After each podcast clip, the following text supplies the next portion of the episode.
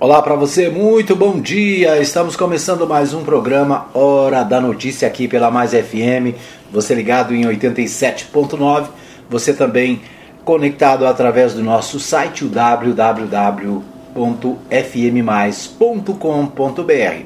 Você ouve o nosso programa na Mais FM 87.9. Você ouve também na web rádio Mais Gospel. Estamos no ar nas duas emissoras. Estamos no ar também pelo Facebook, pelo YouTube, ao vivo na manhã desta sexta-feira, hoje dia 23 de julho. 23 de julho, sexta-feira, né? A sexta chegou. E nós estamos aqui para trazer para você as principais informações do dia. Lembrando que você também tem a opção de acompanhar o nosso programa no podcast, né? Você pode é, baixar o aplicativo do Spotify ou qualquer outro aplicativo de podcast e você vai ouvir o nosso programa, o PHN, em qualquer lugar. Este é o PHN 132, né? estamos começando é, o 132 de 2021. Né? São 132 programas neste ano de 2021, apesar de todas as dificuldades, as lutas, né? Nós estamos aqui todos os dias para trazer para você as principais informações, as notícias mais importantes no Brasil, em Goiás, no mundo e, é claro, aqui na nossa cidade. Muito bem. Começamos com o Bola na Rede. No Bola na Rede de hoje a gente destaca a Libertadores da América, né? A Copa Libertadores da América. Aliás, antes disso, né, vamos falar da abertura da Olimpíada, a abertura oficial da Olimpíada acontece nessa sexta-feira, às, agora pela manhã, né, às 8 e meia da manhã, é, direto do Japão. Temos aí a abertura oficial das Olimpíadas, né, uma abertura diferente, com um número bem reduzido de participantes. Apenas três brasileiros vão, vão se apresentar nessa, nessa abertura, né, vão participar da abertura. Então, por causa da pandemia, né, uma abertura é, de, com, com um menor número de pessoas, né, com distanciamento, então todos os cuidados por causa da pandemia. O estádio onde está, vai acontecer é, agora pela manhã a solenidade tem capacidade para 70 mil espectadores, mas apenas 10 mil poderão participar, né, acompanhar ao vivo no estádio é, lá no Japão. Né? Então a pandemia continua causando é, dificuldades em todas as áreas. Da Olimpíada não é diferente. Nós tivemos já a participação da seleção feminina do Brasil, né? já teve um jogo onde a seleção feminina foi vencedora e uma outra, um outro jogo ontem, né? onde a seleção é, masculina venceu a Alemanha. Então, participação aí do Brasil nas Olimpíadas já começou, né? E hoje a abertura oficial em no Japão, né? Muito bem. Bom, mas vamos agora a Libertadores da América. Libertadores da América ontem teve jogo entre Internacional e Olímpia do Paraguai, né? E o Internacional foi é, empatou em 0 a 0, né, com Olímpia e nas na prorrogação, na prorrogação não, né, nos pênaltis o Olímpia acabou vencendo por 5 a 4. Então o Internacional está eliminado da Copa Libertadores da América. Né? Então o Internacional está fora. É, Terça-feira tem Fluminense e Cerro Portenho, né? mais um jogo da terça-feira, dia 3, né? na verdade. Terça-feira, dia 3, nós teremos Fluminense e Cerro Portenho. É, é o, última, a última, o último jogo da, das oitavas de final. Certo? Então é isso. Na Copa Sul-Americana, ontem também teve, teve participação brasileira. Né? Ontem o Santos jogou pela Sul-Americana. Deixa eu ver aqui se eu acho aqui é, o resultado do jogo do Santos. Santos e Independente. Né? O, resultado foi 1 um a 1 um, né? um para cada lado. Mas o Santos se classificou para a próxima fase. É, que mais? Ontem também teve Penharol 0, Unis, é, Nacional do Uruguai 1. Um. Teve Rosário 1 um, e Deportivo Táchira 0. Então esses os jogos de ontem pelas oitavas de final da Sul-Americana, né? Na quarta-feira também nós tivemos oitavas de final. Na quarta-feira Arsenal 1, Sporting Cristal 1, Red Bull Bragantino 1 e Independiente Del Valle, é Del Valle, acho que é Del Valle, né? Também 1, o Libertar 0 e o Júnior Barraquilha 1. Então esses os jogos das oitavas de final nesta semana, né? Na terça nós tivemos, já que estou falando da semana, né? Terça-feira, dia 20, nós tivemos Grêmio 1, LDU 2, o Atlético Paranaense 4 e América de Cali 1. Então esses os jogos da Sul-Americana nessa semana, né? Então é, ontem vitória do Santos classificado para a próxima fase. Vamos ver o Brasileirão. O Brasileirão é, amanhã, né? Amanhã tem Grêmio e América às 17 horas na Arena do Grêmio. Amanhã também tem Palmeiras e Fluminense no Allianz Parque. Né? Então amanhã jogos da rodada, 13 terceira rodada do Brasileirão. Certo? Ontem não teve, né? Quarta-feira foi o último, os, os, os últimos jogos do Brasileirão na quarta-feira. O Palmeiras continua líder com 28 pontos. O Atlético Clube Mina, Mineiro né, tem 25, é o segundo. O Fortaleza tem 24, é o terceiro. O Red Bull Bragantino é o quarto com 24 também. Bom, a Série B, a Série B tem jogos hoje, né? Deixa eu ver aqui o que nós temos aqui na Série B. É, ontem, pela Série B, teve Havaí 1, Operário do Paraná 0. Ontem também teve Curitiba 0, não, Curitiba 1, CRB também 1 né, jogos é, pela 13 terceira rodada da Série B. Hoje tem Londrina e Remo, né, Londrina e Remo às 16 horas, tem Ponte Preta e Goiás às 20 horas, né? Então para aí os torcedores do do Periquito, né? O Goiás vai a campo hoje em Campinas, lá no Moisés Lucarelli, contra a Ponte Preta. Então, Goiás e Ponte Preta hoje às 20 horas. O Vila Nova vai a campo amanhã no Oba, né? Vai jogar amanhã em Goiânia contra o Cruzeiro, né? O Cruzeiro do meu amigo Marley Rodrigues, do Eduardo Silva, né? Da irmã Sueli. O Cruzeiro vai enfrentar o Vila Nova no Oba amanhã às 16h30. Né? Então amanhã, sábado, 16h30, tem Vila Nova e Cruzeiro no Oba. Amanhã também tem Confiança e Botafogo lá no Batistão. Às 16h30 também. Náutico e Brusque às 19h30 são os jogos são os jogos amanhã também, né? CSA amanhã às 21 horas com Vitória e amanhã tem Vasco e Guarani às 21 horas também, né? E a 13 terceira rodada, aí amanhã já é pela 14 quarta rodada, né? Certo? Deixa eu ver aqui. É, na verdade, os jogos de hoje também já são pela 14 quarta rodada do Brasileirão Série B. Né? Então, Série B aí tem vários jogos amanhã. Deixa eu ver aqui o que, que, que nós temos mais. É, tá, tá, tá. é, tudo bem. Aqui tem jogos também da Série C. Série C é, também né, em plena atividade. Depois nós vamos dar uma olhada aqui na Série C, ver os times da nossa região que estão na Série C. Né? É isso aí. Esses os destaques do nosso Bola na Rede de hoje, sexta-feira. Muito bem, estamos vamos vamos para a nossa pauta nacional. A pauta nacional, né? Pauta nacional. É, o que, que nós temos aqui na pauta nacional? Deixa eu ver. Na pauta nacional nós temos recusa a tomar vacina contra a Covid-19 e a retornar ao trabalho presencial pode levar à demissão por justa causa. Então o portal G1 traz essa informação, né?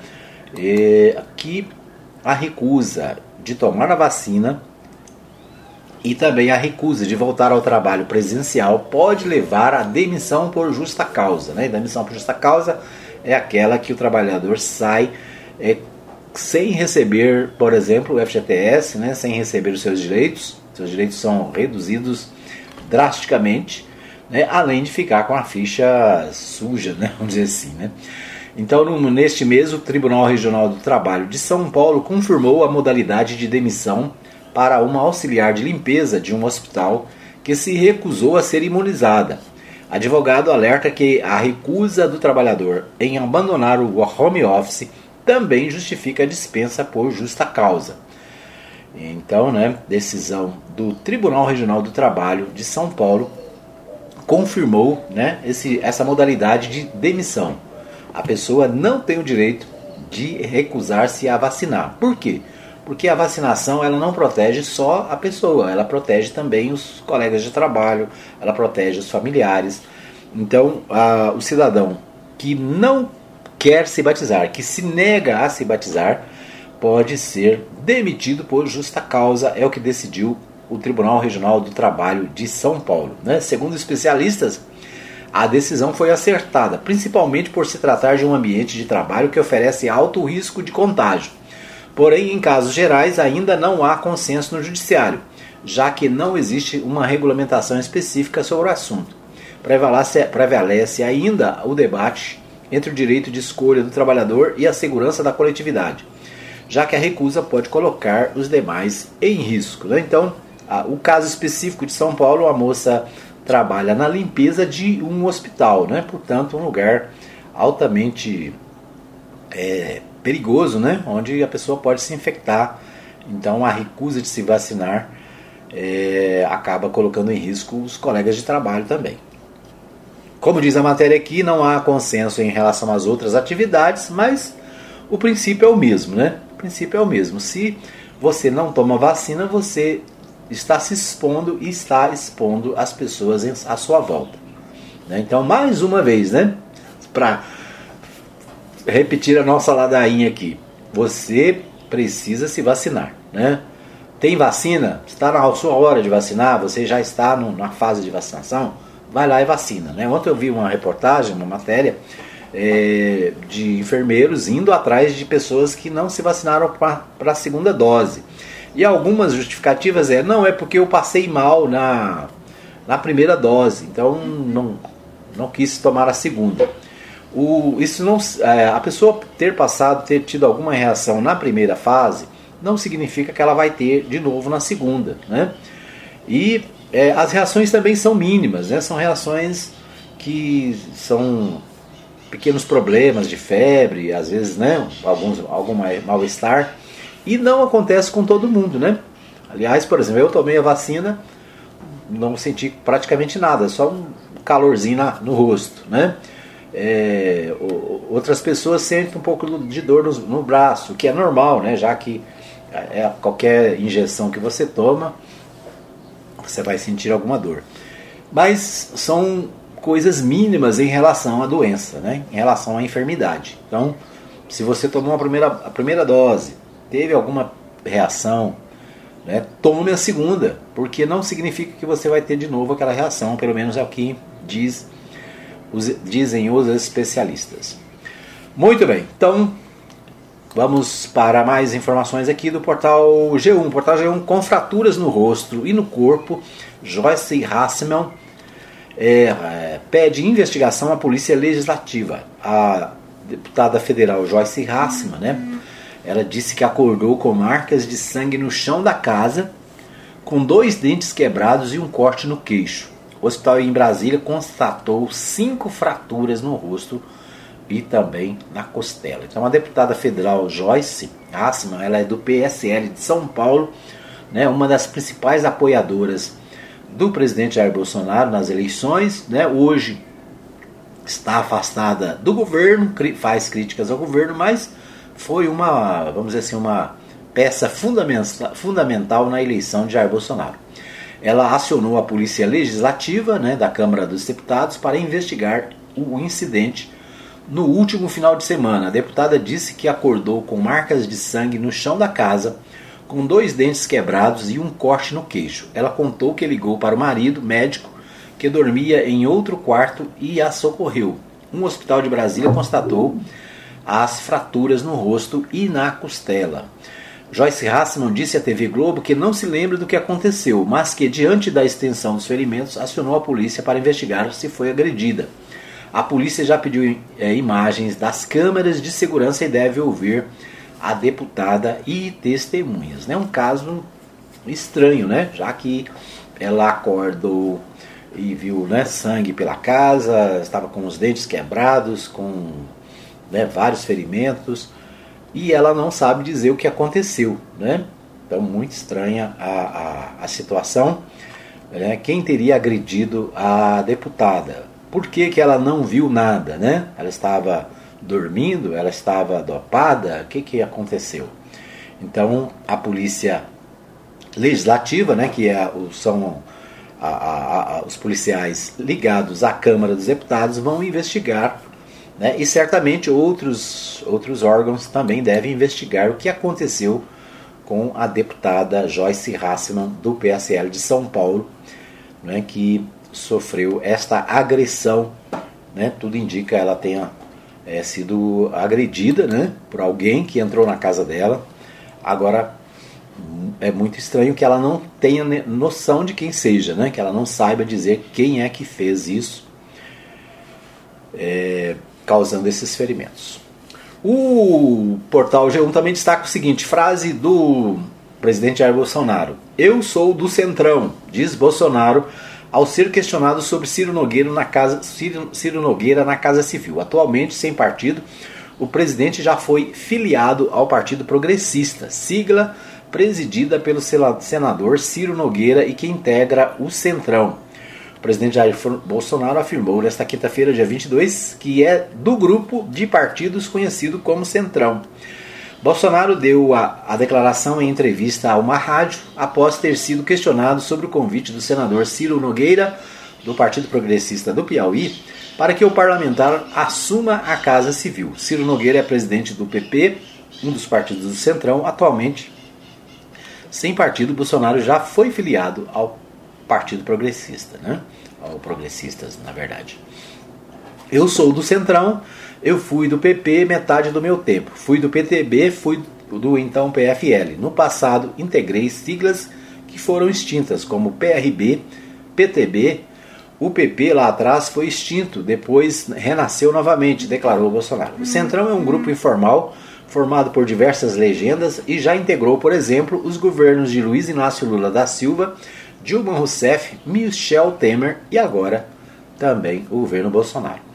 Nós temos 513 parlamentares, o tal centrão que chamam pejorativamente disso, são alguns partidos que lá atrás se uniram na campanha do Geraldo Alckmin, PSDB, e ficou então rotulado de centrão como algo pejorativo, algo danoso na nação. Não tem nada a ver, eu nasci lá, de lá, acrescentou Bolsonaro nesta quinta-feira. Né? É, em 2018, o general Augusto Heleno, atual ministro do Gabinete de Segurança Institucional, fez uma paródia do samba Reunião de Bacana e insinuou que os integrantes do bloco Centrão são ladrões. Né? O samba original diz: se gritar pega ladrão, não fica um meu irmão. Heleno na paródia afirmou: se gritar pega centrão, não fica um meu irmão. Em maio deste ano, no entanto, Augusto Heleno afirmou que o bloco não existe.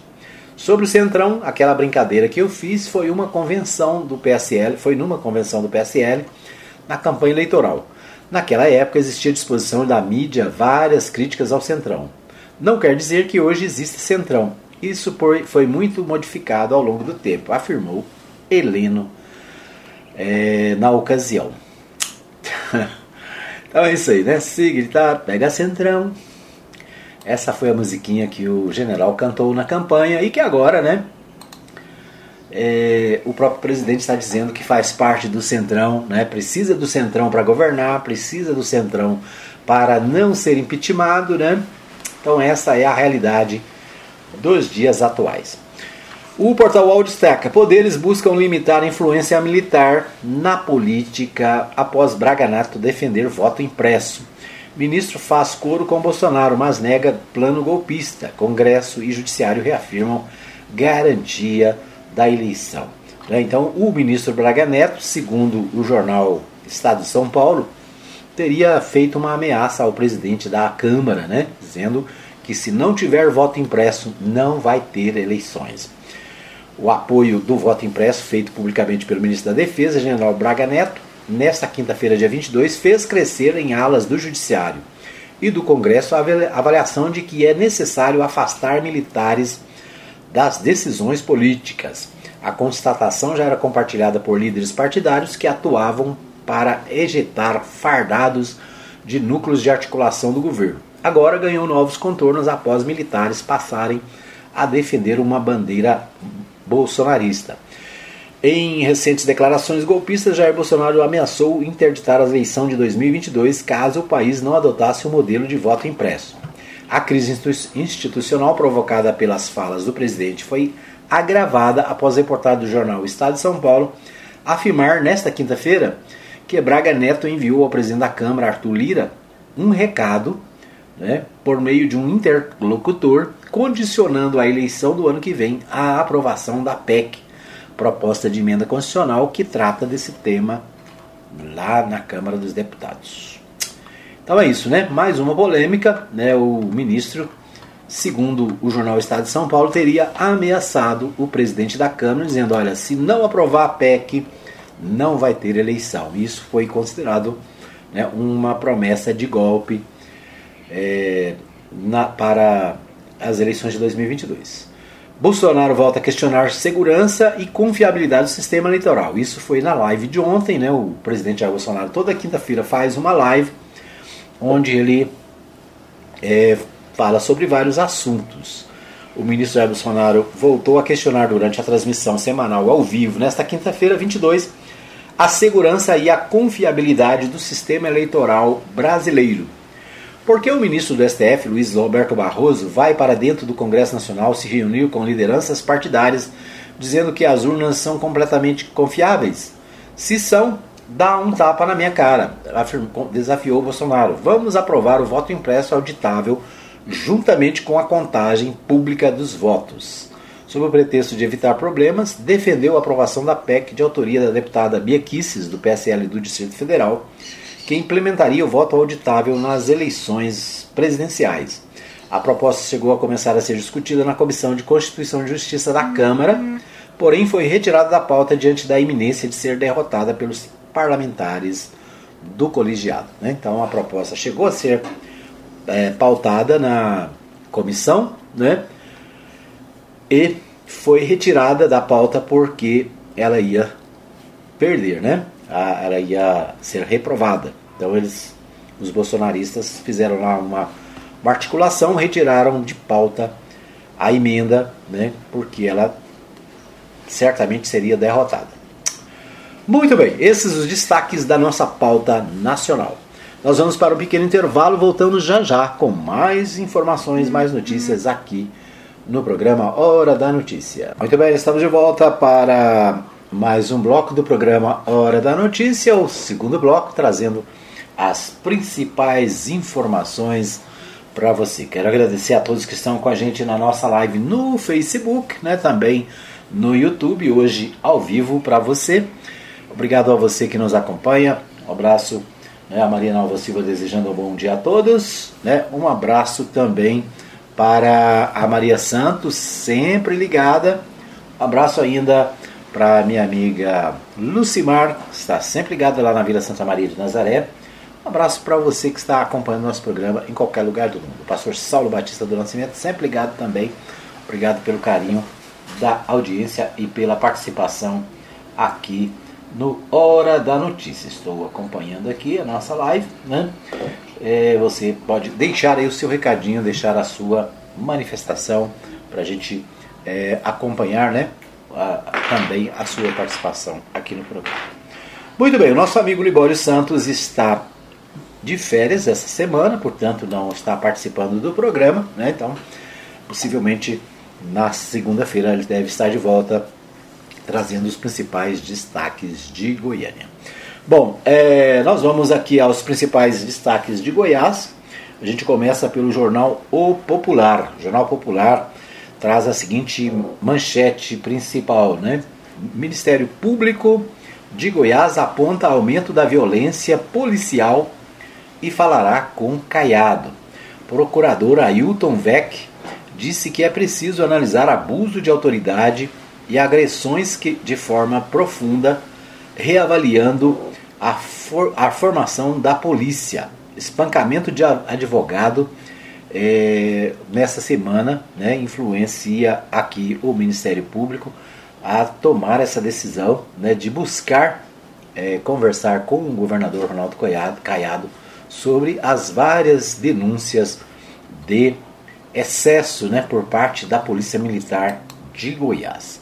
O portal do Jornal Popular também destaca: a agressão de advogado em Goiânia começou com gravação de abordagem. A testemunha também relata que foi advertida por militar para não registrar abordagem violenta. O episódio registrado em vídeo que mostra um advogado sendo agredido por policiais militares em Goiânia começou depois que o defensor iniciou a gravação de uma abordagem de militares a um flanelinha, né? Flanelinha aqueles é, aqueles aqueles rapazes que ficam, né? É, guardando veículos e esse caso aconteceu em Goiânia, lá próximo a, a uma feira, né? A feira famosa de Goiânia e na verdade o chamado Camelódromo de Campinas, né? Então o, a polícia estava abordando um rapaz, né? O, o advogado viu né, a agressão e começou a gravar, começou a filmar a, a, a agressão dos militares. Os militares partiram para cima do advogado, né? E houve uma um excesso por parte dos policiais. A população estava lá, o o próprio pai do advogado estava lá, tentou intervir, mas foi em vão. Né? O advogado acabou sendo é, algemado, depois né, espancado. Então, um excesso por parte da polícia. O Ministério Público, por, por, né, portanto, quer explicações do governador Ronaldo Caiado sobre a truculência dos policiais militares.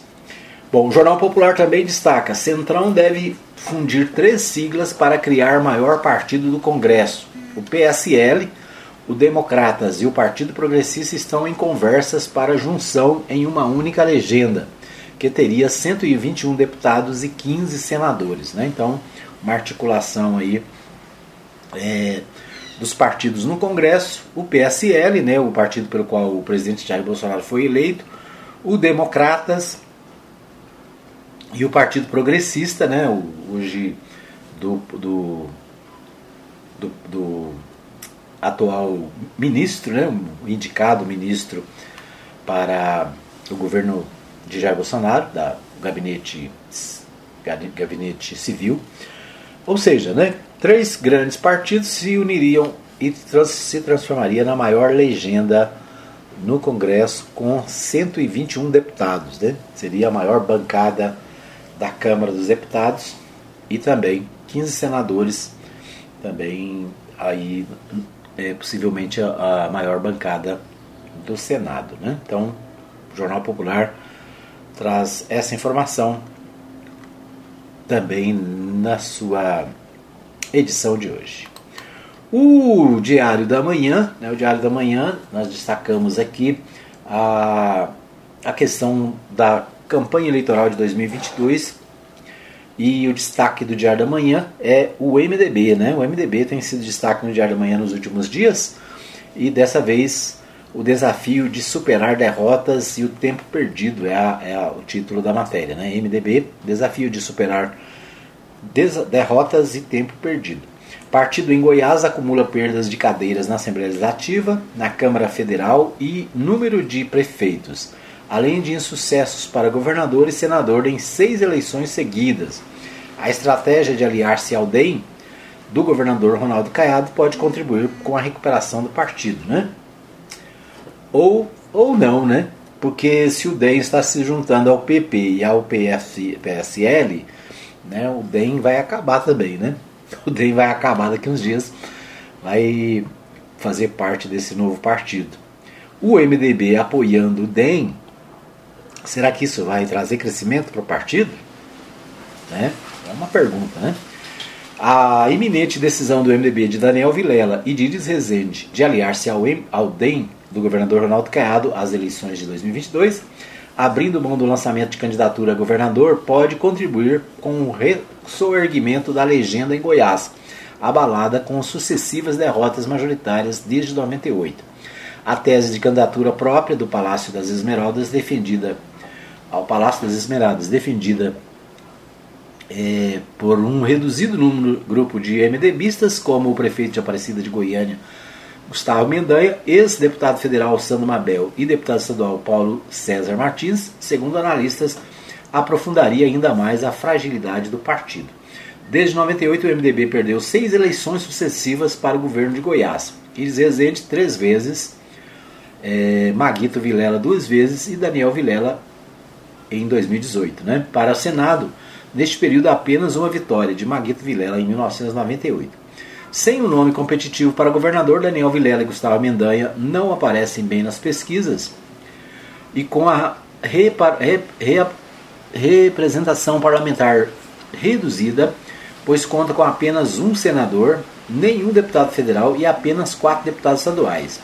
O MDB precisa dar uma sacudida nas eleições de 2022. Esse é o destaque do Diário da Manhã. Né? Eu não entendo que aliar-se a outro partido, né, outro partido que é, está, vamos dizer assim, no momento superior, que isso vai sacudir o partido do MDB, né? Eu acho que é o contrário, pode enterrar de vez o MDB, que né, vai para uma coligação, né, uma coligação que vai beneficiar mais os democratas do que o próprio MDB. Né? Então essa é a minha humilde avaliação. Ainda no Diário da Manhã, Daniel Vileres Rezende, sintonizados no trabalho de reabilitação da sigla. As duas principais lideranças do MDB, principal partido de oposição em Goiás, conduzem a legenda em direção à aliança com o DEM do governador Ronaldo Caiado, cientes de que o fracasso eleitoral será iminente caso o partido insista em lançar candidatura própria ao Palácio das Esmeraldas, das Esmeraldas após seis derrotas consecutivas. Então é a avaliação né, que está sendo colocada aí pelos líderes do MDB em relação às eleições de 2022. O Correio Brasiliense, né, o jornal Correio Brasiliense, a gente destaca sempre aqui as notícias de Brasília através do Correio Brasiliense, falta de vacinas atrasa a imunização de 77% da população adulta no país, mostra a pesquisa. Pesquisa mostra que o atraso na compra de fármacos fez com que aproximadamente 77% das pessoas acima de 18 anos não estejam com o ciclo de imunização completo. Ainda é preciso oferecer 190 milhões de aplicações. Apesar da vacinação contra a Covid ter ganhado tração, o que vem se manifestando nas reduções das médias móveis de mortes e casos registrados da doença, o atraso na compra dos fármacos faz com que aproximadamente 77% das pessoas elegíveis para tomar as doses acima de 18 anos de idade não estejam completamente imunizadas. Representa que o Brasil ainda precisa aplicar 190 milhões de injeções para atingir a imunização completa de toda a população adulta. De acordo com um estudo da Universidade de São Paulo, a USP, em parceria com a Universidade Federal do Rio de Janeiro e Universidade Estadual do Rio de Janeiro, é, segundo pesquisadores, ainda que a velocidade de crescimento da cobertura vacinal, tanto com o esquema completo quanto com a primeira dose, tem aumentado consideravelmente nas últimas semanas, o ritmo ainda é insuficiente para que o país chegue à cobertura vacinal desejável, de pelo menos 90% da população imunizada na segunda dose, até 31 de dezembro de 2021.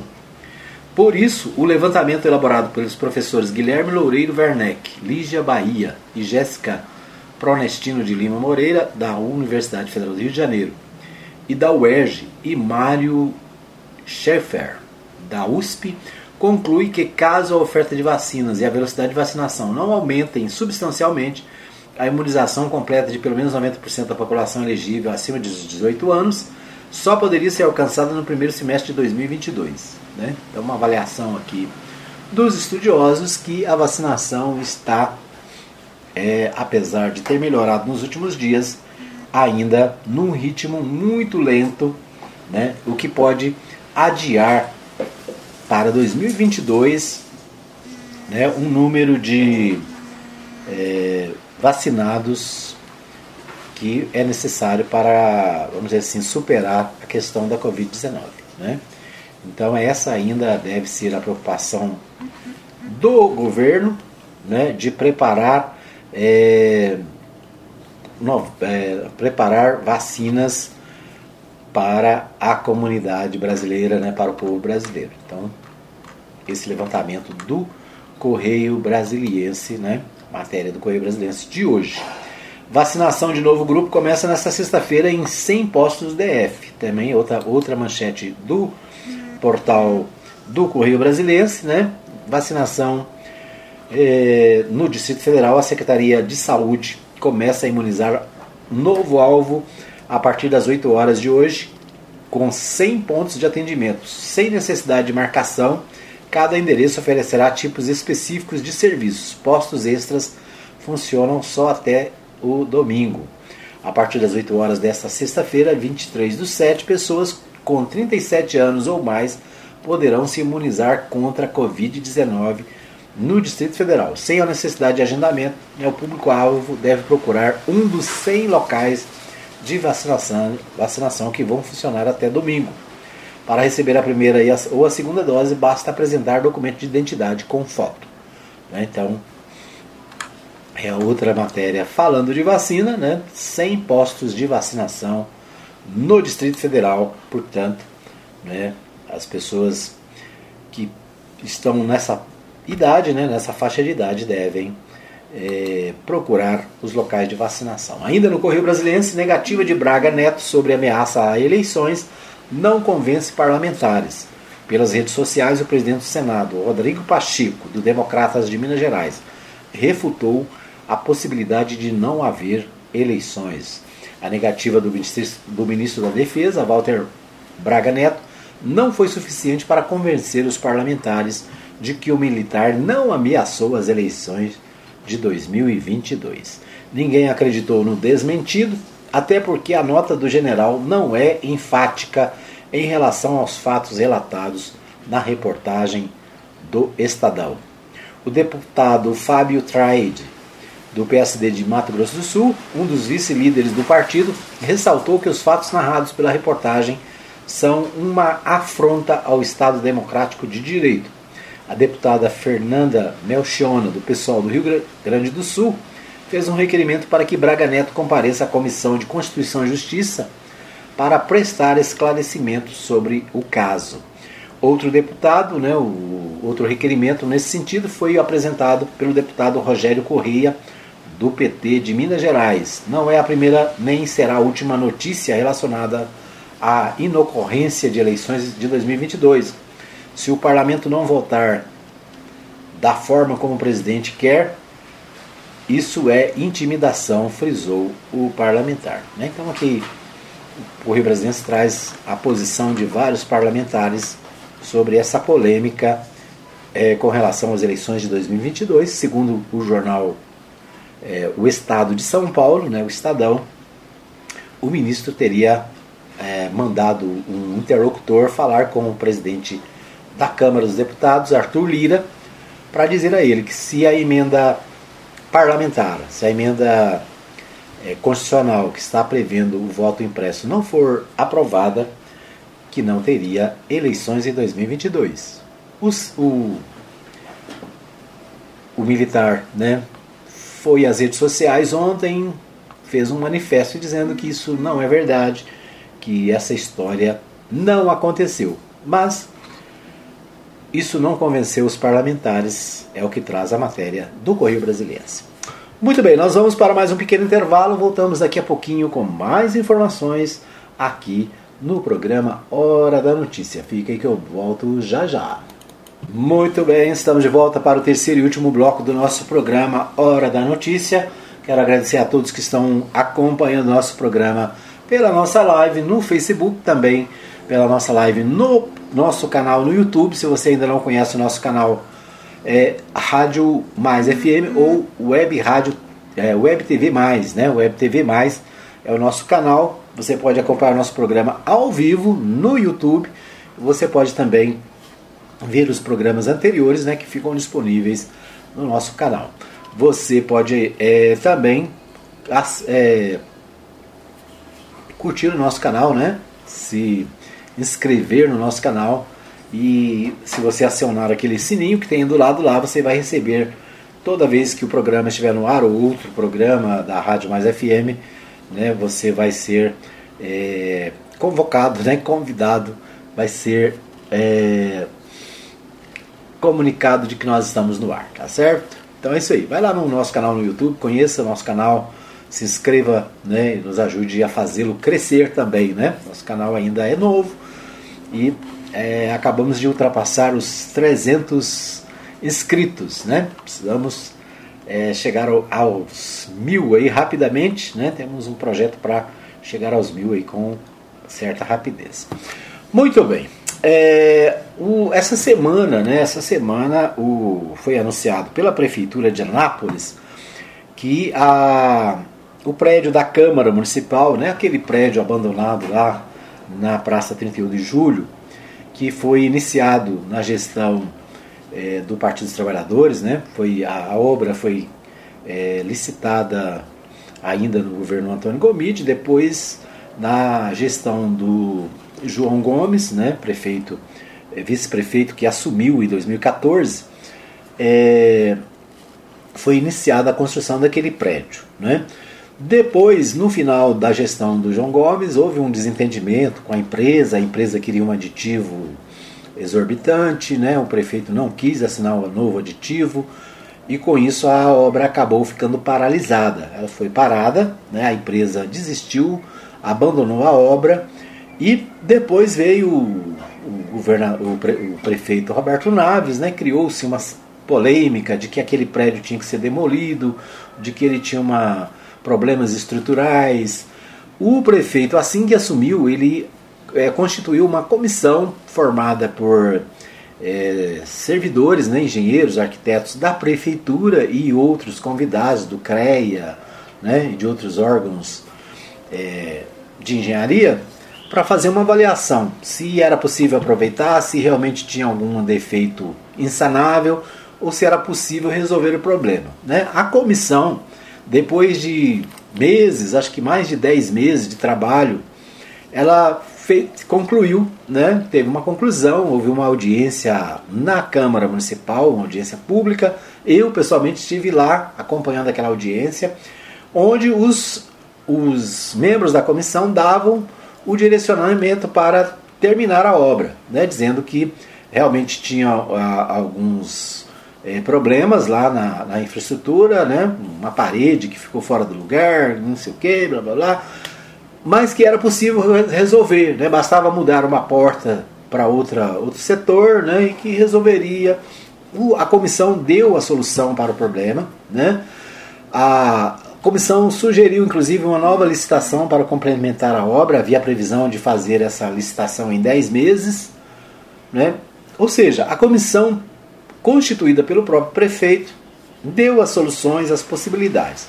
Mesmo com isso, sendo feito, o prefeito não deu andamento na obra, não fez a nova licitação e continuou batendo na tecla de que o prédio não prestava, de que tinha que ser demolido, que tinha que ser destruído, que era um absurdo, porque o governo passado usou a verba de, de forma ilegal, abriu-se processo, né, um processo inclusive no Ministério Público, no Judiciário, ou seja, uma polêmica, uma celeuma.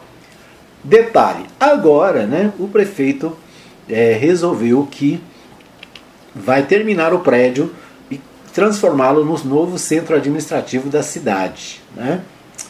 E, mas é, é, claro que nas entrelinhas o prefeito ainda diz que tem, que tem erros, que não sei o quê, mas o fato é que né, nós lemos aqui a matéria ontem do, do, do, do portal Contexto, onde é, o prefeito fala sobre essa questão do, do aproveitamento da construção, inclusive acrescentando mais dois andares. Né? O prédio que é, foi projetado com três andares, né? o térreo mais dois andares, teria mais dois andares para abrigar o novo centro administrativo. Né? Ou seja, prova de que toda aquela conversa, todo aquele blá blá blá não passou de é, discurso eleitoreiro, né? E portanto agora vem à tona a verdade, né? O prédio pode ser terminado, pode ser usado, pode ser aproveitado e vai ser aproveitado. O nós temos aqui uma, uma um, um áudio sobre a questão da Câmara Municipal. Vamos ouvi-lo.